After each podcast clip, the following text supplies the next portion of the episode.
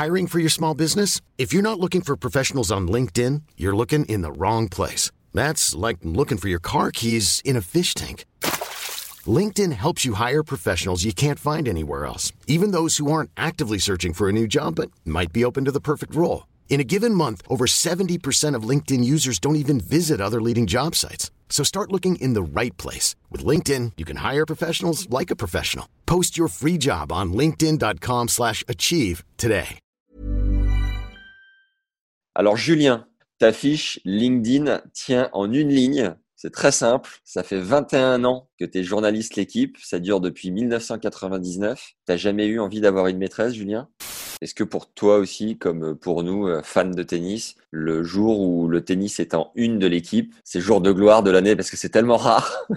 Comment tu, est-ce que tu te mets la pression particulièrement ces jours-là? Non, franchement non. Il y a au moins euh, deux tiers des unes qui sont sur le football, si c'est pas trois quarts facilement. Le tennis sur une année, je pense qu'il y a entre 10 et, et 15 unes.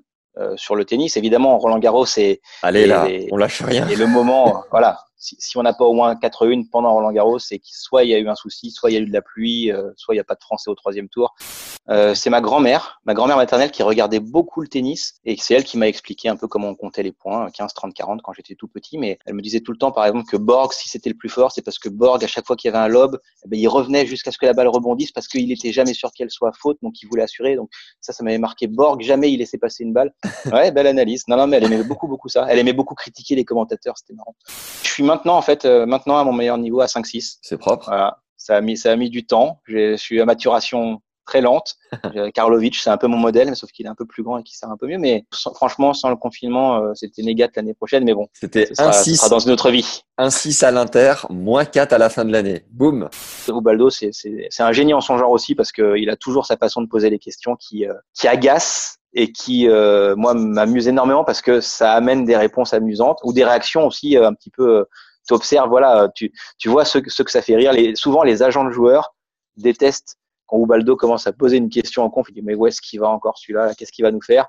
Et en fait, avec son accent italien, euh, voilà, ben, not too bad, c'est juste génial parce que parce que ça met de la vie. Moi, j'aime bien. Et après, alors il est borderline sur pas mal de choses. Hein. C'est euh, c'est un coquin, on va dire. C'est un voilà, s'il y a une règle, ben, il va voir jusqu'où il peut la l'a transgressé, ça l'amuse beaucoup. Euh, il a failli perdre son accréditation sur certains tournois. Enfin voilà, c'est ah oui quand même. Euh, ouais ouais, des trucs du genre euh, est-ce qu'on a le droit de filmer ici? Non, bah finalement il filme quand même. Enfin parce que voilà, il a. Ouais, c'est mais c'est à la limite et franchement il est il est important je trouve. C'est un peu le Kyrgios de la presse quoi.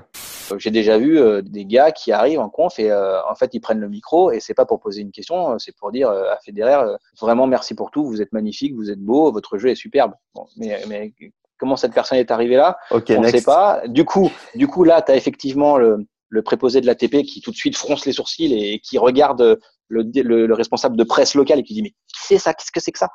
On a souvent vu des, des groupes de journalistes sud-américains notamment euh, crier le nom de leurs joueurs ou applaudir. C'est une autre façon de voir. Euh.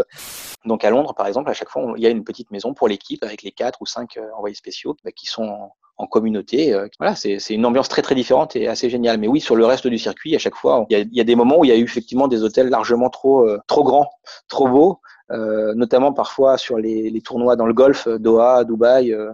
Sur un grand chelem, honnêtement, tu vois pas le jour pendant les dix premiers jours du grand chelem jusqu'au quart de finale en fait. Et on s'était rendu compte, c'était pile poil trois semaines de travail. C'est-à-dire, si on dit que la semaine de travail est à 35 heures, ben, on faisait 105 heures de présence sur une semaine pour tout le monde, il faut que le temps soit soit pas perdu. C'est arrivé assez souvent d'interviewer un joueur qui, qui, est sur une table en train de se faire masser, qui te regarde comme ça et qui ah, quand quand quand le kiné lui fait un petit. Euh, ah, t'as vraiment des as vraiment des entrées partout. Ouais. Bah, ces entrées-là, tu les as pas forcément tout le temps, mais tu les as euh, dans le cas où euh, on vient te dire, euh, bah, Pierre Hugerbert peut te parler maintenant, mais il est en salle de récup. Je t'amène parce que normalement t'as pas accès. Mais là, comme ça arrange le joueur, je t'emmène, tu peux lui parler et après tu ressors de cet endroit qui n'est pas a priori accessible aux médias.